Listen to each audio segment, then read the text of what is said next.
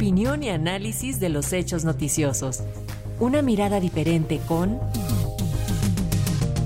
Luis Guillermo Hernández.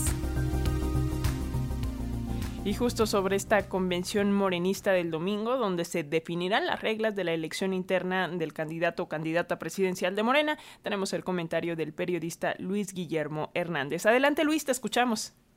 Muy buenos días, Alexia. Muy buenos días a la, audiencia de nuestra radio, radio Educación. Morena se prepara para un domingo crucial que marcará el rumbo de su corta historia y también su posible futuro. La convocatoria que lanzó el pasado 3 de junio el presidente de su Consejo Nacional, a quien escuchábamos hace un momento, el sonorense Alfonso Durazo, para que este domingo los consejeros propongan las reglas y procedimientos para elegir a su coordinador o coordinadora nacional de los comités de defensa de la cuarta transformación para el periodo 2024-2030 será sin duda la actividad más importante y trascendental que habrá tenido el partido en los últimos años.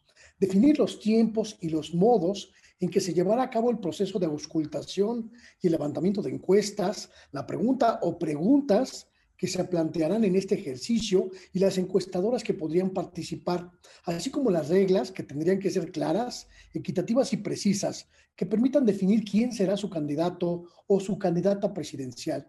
Serán parte de los temas que este domingo se discutirán y eventualmente se votarán en la Ciudad de México. Morena tiene un desafío fundamental. No solo debe lograr un proceso de elección lo suficientemente claro para que todas las figuras contendientes las corcholatas, eh, pues estén conformes, sino evitar que a partir de esta definición las figuras que no alcancen la, la, nominación presidencial decidan salir del movimiento y buscar la presidencia por otros caminos. La definición de este domingo pasa por establecer no solo la candidatura a la presidencia, sino lo que podríamos llamar los premios de consolación para el resto de los aspirantes. Todos ellos, todas ellas, líderes de movimientos internos fuertes, sólidos y cuantiosos en términos de arraigo territorial y partidista. Además de la presidencia de la República, en 2024 estarán en juego nueve, nueve gubernaturas, algunas de ellas lo suficientemente poderosas como para no desdeñarlas, Ciudad de México, Veracruz, Chiapas, Jalisco, Yucatán. También se renovarán las dos cámaras legislativas federales que serán epicentro de poder político a partir de 2024 y habrá en juego un número significativo de alcaldías y posiciones en los congresos locales.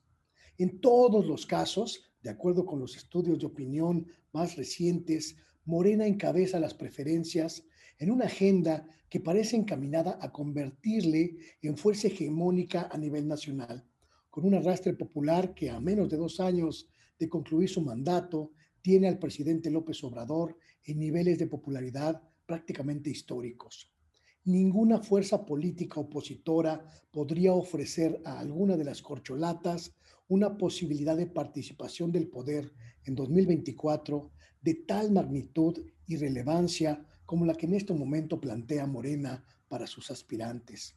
La incógnita sigue siendo vigente. ¿Podrá Morena alcanzar un acuerdo civilizado y benéfico para todos sus eh, candidatos, como ocurrió en el Estado de México? Con la designación de Delfina Gómez o quedará entrampado en sus propios hierros y en sus propias limitaciones, como ocurrió en Coahuila.